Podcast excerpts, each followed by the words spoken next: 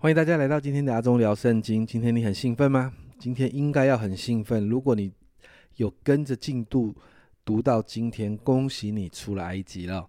很多人都出不了埃及，因为被繁杂的律例典章的东西，被很多会幕建造的东西卡住了，所以出不了埃及。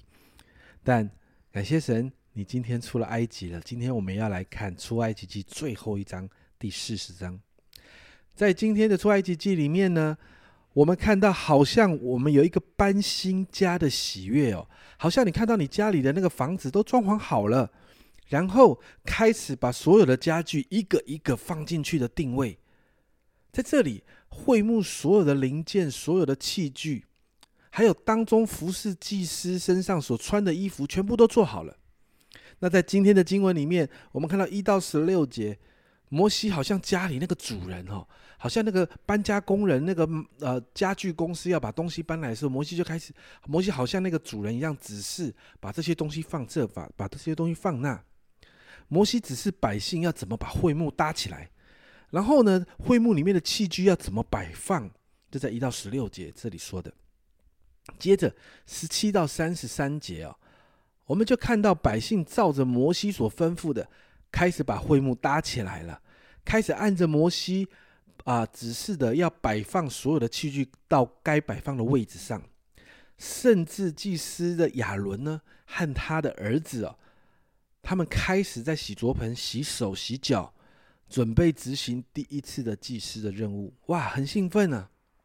在三十三节这里说，在帐幕和坛的四围立了院围，把院子的门帘挂上，这样。摩西就完了工，哇！终于你看到整个会幕的建造到这里完工了。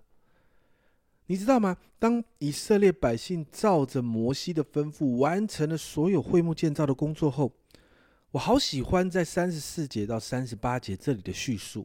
圣经上这样说：当时云彩遮盖会幕，耶和华的荣光充满了帐幕，摩西不能进帐幕，因为云彩。停在其上，并且耶和华的荣光充满了帐幕。每逢云彩从帐幕收上去，以色列人就启程啊，我前往。云彩若不收上去，他们就不启程，直到云彩收上去。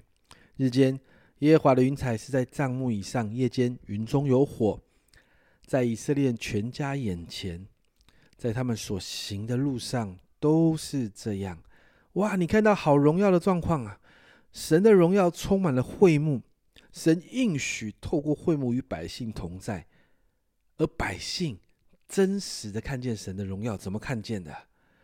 你看到会幕那里有神的荣耀的云彩在那里，所以百姓看见神的荣耀的时候，就全然顺服神的带领。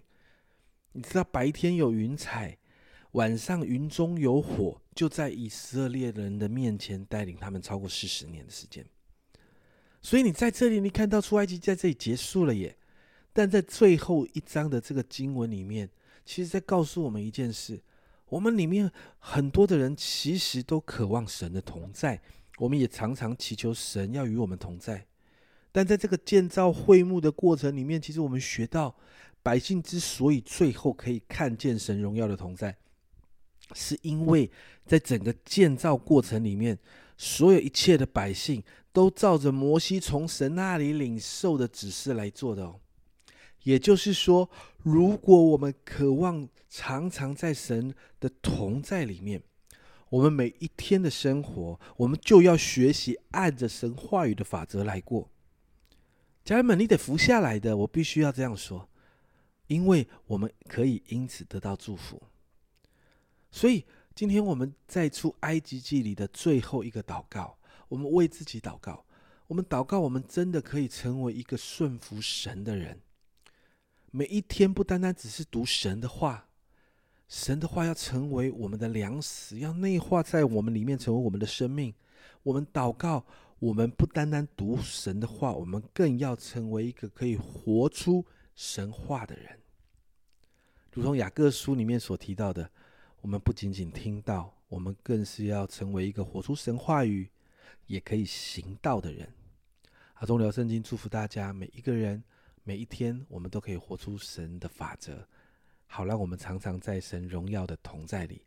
今天出埃及了，如果你有跟上进度的，今天给自己一个礼物。